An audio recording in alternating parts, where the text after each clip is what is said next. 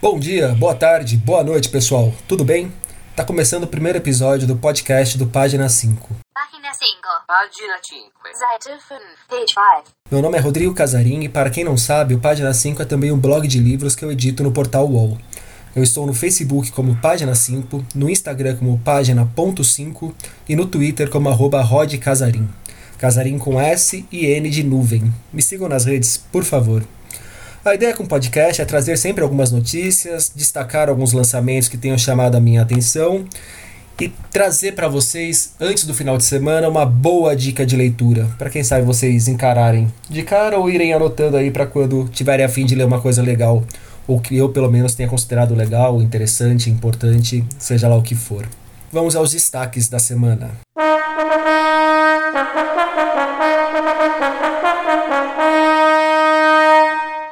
José Mauro de Vasconcelo para adultos. O novo livro de Margaret Atwood.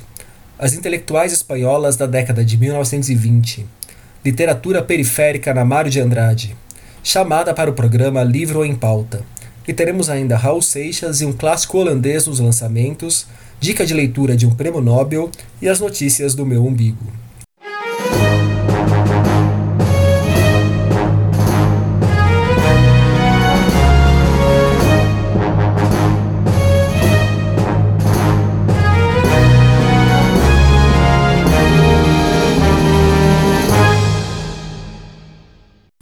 Conhecem o José Mauro de Vasconcelos, né? Ele é o autor do Meu Pé de Laranja Lima, que é um dos meus livros da vida, provavelmente a minha primeira leitura de escola que marcou decisivamente. Então, a Melhoramentos lançará na próxima semana quatro livros dele escritos para o público adulto: Banana Brava, Barro Blanco, Longe da Terra e Vazante. É barro branco mesmo, não é branco, tá bom, pessoal? Da minha parte, eu nunca tinha ouvido falar de nenhum desses livros. Vocês conheciam? João Luiz Secantini, professor de literatura brasileira da Unesp, assina a apresentação desses volumes. Segundo João Luiz, o Zé Mauro foi um injustiçado pela crítica especializada, não recebendo até hoje o reconhecimento que merece. O professor defende que o autor teria sido um tanto desprezado por ser popular e não realizar grandes rupturas estéticas. Pela sinopse, se eu fosse escolher um desses quatro livros para ler, iria de Banana Brava, o que é justamente o de estreia do Zé Mauro. Ele saiu em 1942, quando o autor tinha 23 anos. É protagonizado por Joel, um jovem de classe média que deixa a família e vai se aventurar num garimpo em Goiás. Por lá ele conhece o velho Gregorão, que lhe ajuda a encarar a rotina cheia de violência e brutalidade. A Rocco anunciou uma grande novidade nesta semana. Em novembro chegará às livrarias brasileiras Os Testamentos, da canadense Margaret Atwood. O romance está saindo agora, no começo de setembro, em língua inglesa. O livro é a continuação do famoso O Conto da Aya, de 1985, distopia que conquistou uma multidão de fãs, principalmente após ver a série e depois do Donald Trump assumir o poder nos Estados Unidos. Foi uma das distopias que voltou com muita força para o mercado, junto ali com 1984 do George Orwell, por antecipar muitas das questões sociais que a gente está vivendo hoje em dia e que talvez a gente venha a viver num futuro próximo de maneira exacerbada. Para quem não sabe, o conto da Aya imagina uma sociedade totalitária, onde os livros foram queimados, as universidades foram extintas e todos vivem à sombra do Estado e da religião, com as mulheres existindo somente para servir aos homens. Quem cuidou da tradução de Os Testamentos foi a também escritora Simone Campos. Falando sobre o livro no Twitter, ela chegou a escrever: Em tempos de recrudescimento do fascismo, traduzir isso não é apenas um trabalho, considero uma responsabilidade. Em 2020, a Relicário vai publicar a tradução de Las Sin Sombrero, da espanhola Tânia Bajó Collau. O livro recupera a memória de várias mulheres, artistas e pensadoras da geração de 1927 cujo legado é decisivo na história da Espanha. São mulheres que se recusaram a ser apenas esposas e mães e participaram ativamente da vida intelectual espanhola entre os anos de 20 e 30, num período que precede o que depois vai eclodir na Guerra Civil Espanhola, de 36. Fazem parte do livro nomes como a escritora Rosa Chassel, a poeta Ernestina de Champursin, a escultora Marga Gil Rossetti e a pintora Ángeles Santos Toreja. Essa é para quem é de São Paulo. Neste sábado, se você estiver ouvindo na sexta, vulgo amanhã, 24 de agosto, a partir das 6 da tarde, vai rolar na Biblioteca Mário de Andrade o lançamento da antologia do quarto concurso Pode Pá que é Nós Que Tá, que reúne dezenas de jovens autores das periferias paulistanas. A iniciativa parte do Sarau dos Mesquiteiros, capitaneado pelo meu xará Rodrigo Siríaco, que também é escritor. O concurso faz parte do projeto Biqueira Literária, Poesia e Prosa Marginal Periférica. É pensado para estudantes de escolas públicas que tenham entre 12 e 17 anos e distribui 7 mil reais em prêmios, um dinheirinho que cairia bem no meu bolso. Ainda sobre a Mário de Andrade, a biblioteca está recebendo propostas para a seleção de expositores que participarão do seu primeiro festival, que acontecerá nos dias 5 e 6 de outubro. Editoras, livrarias, coletivos e qualquer outro tipo de organização ligada ao livro ou à leitura pode se inscrever para ocupar, exibir ou vender seus trabalhos durante o evento. As inscrições devem ser feitas até o dia 2 de setembro, que para quem não sabe é o meu aniversário. Vou deixar o link aqui com mais informações lá no blog, no post referente a este episódio do podcast. Mais informações sobre o evento da Mari de Andrade, tá bom, pessoal? Não sobre o meu aniversário. A Câmara Brasileira do Livro firmou uma parceria com a TV Cultura para que a booktuber Tati Leite, do canal Valer o Livro, dê dicas de leitura durante a programação da emissora. Agora a CBL pede para que as editoras associadas e em dia com a associação mandem sugestões de livros que mereçam essa indicação. A primeira edição da obra precisa ter sido publicada neste ano no Brasil e o livro tem que ter sido escrito em português. As dicas devem ser enviadas para o e-mail livroempauta.cbl.org.br um comitê, do qual eu faço parte, será responsável por escolher os livros que participarão da campanha, chamada de Livro em Pauta.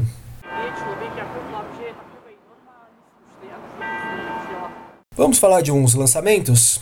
Vira e mexe pinta por aí alguma coletânea inspirada em determinados artistas.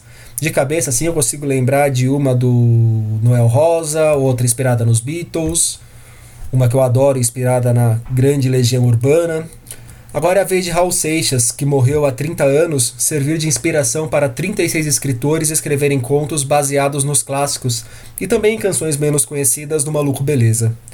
A coletânea é organizada por TK Pereira, chama Conte Outra Vez e está disponível gratuitamente em plataformas como Amazon, Apple Books e no site do organizador www.tkpereira.com.br.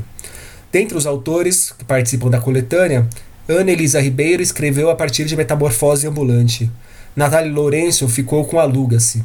Tiago Germanos com Sessão das Dez. E o grande Braulio Tavares compôs Chegada de Raul Seixas ao Castelo de Avalon. Eu estou muito curioso para ver quem escreveu e o que escreveu a partir de Ouro de Tolo, que é a minha canção preferida do Raul. Outro livro que chegou por aqui e me interessou pra caramba é o Max Avelar, do Multatuli. É um tijolo de praticamente 600 páginas que eu vou precisar arrumar um tempo para ler, mas que eu quero muito ler. Ele foi lançado em 1860 e é considerado o livro mais importante da história da literatura holandesa. Na história do livro, um corretor de café lê os manuscritos de um ex-assistente que atuava nas Índias Orientais Holandesas, região que atualmente pertence à Indonésia.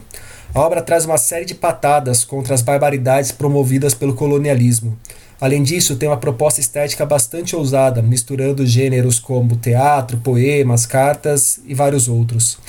Se por acaso te lembrou Ulisses, como me lembrou a primeira vez que vi, não se esqueça que o clássico de Joyce só saiu no começo da década de 1920, mais de 60 anos depois da obra-prima de Multatuli. Max Avelar acabou de chegar aqui no Brasil, acabou de sair aqui no Brasil, aliás, pela Aine, em tradução do Daniel Gago, que é provavelmente o maior entusiasta de literatura holandesa que temos nessa terra.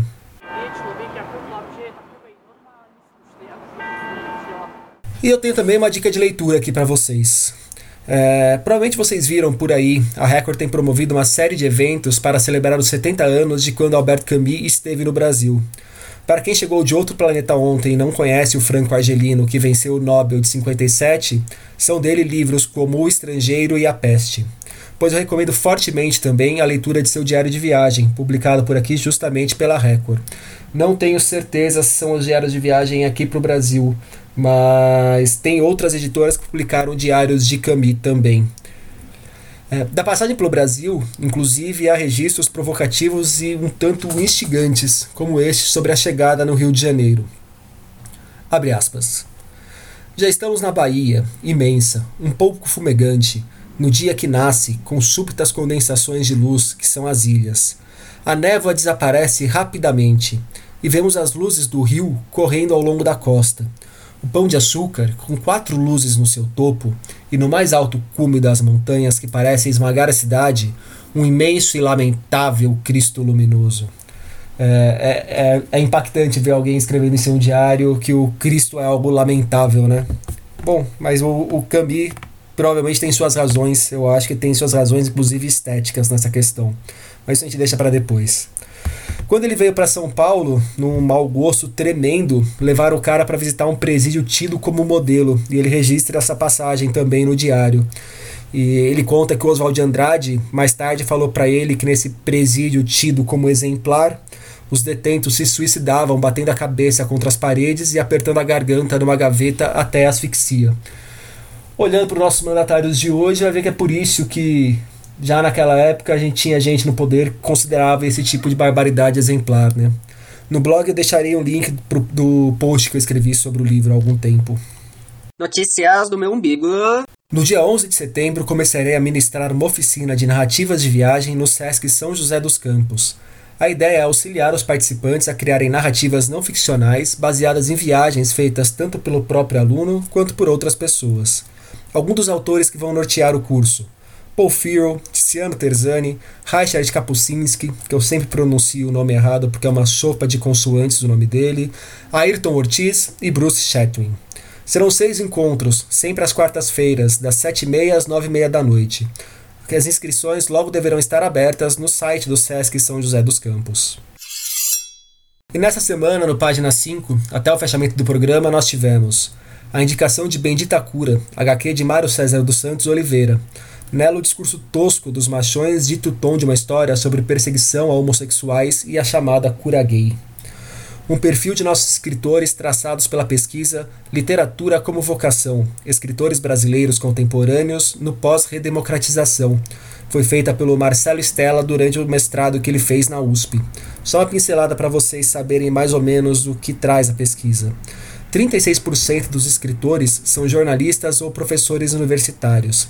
Mais de 33% são formados, claro, em jornalismo ou em letras e 75% moram no Sudeste. Isso dentro do universo pesquisado pelo Marcelo, que pegou o pessoal que sai pelas principais editoras do país, pelas maiores editoras do país. E também tivemos a atriz Maria Ribeiro entrevistando o cantor e compositor Gabriel Pensador. Os dois são convidados da Bienal do Livro do Rio deste ano, que começa no próximo dia 30, sexta que vem.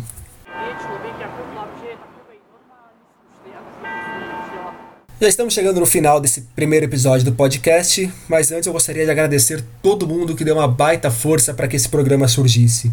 Mando um abraço especialmente para o Yuri Alhanat do canal Livrada, que desde o primeiro momento me incentivou nessa empreitada, e um beijão gigantesco para Jéssica Balbino, do podcast Rabiscos e do projeto Margens, que me deu uma força gigantesca também em vários momentos de dúvidas e agonias. Sugiro que sigam o trabalho dos dois, pessoal. E por hoje é só. Gostou dessa edição do podcast? Tem dúvidas, sugestões, elogios a fazer, pedras a jogar? Pode arremessar. Você pode me procurar nas redes sociais, relembrando que estou no Instagram como página.5, no Facebook como página 5 e no Twitter como arroba Casarim. Casarim com S e N de Normandia.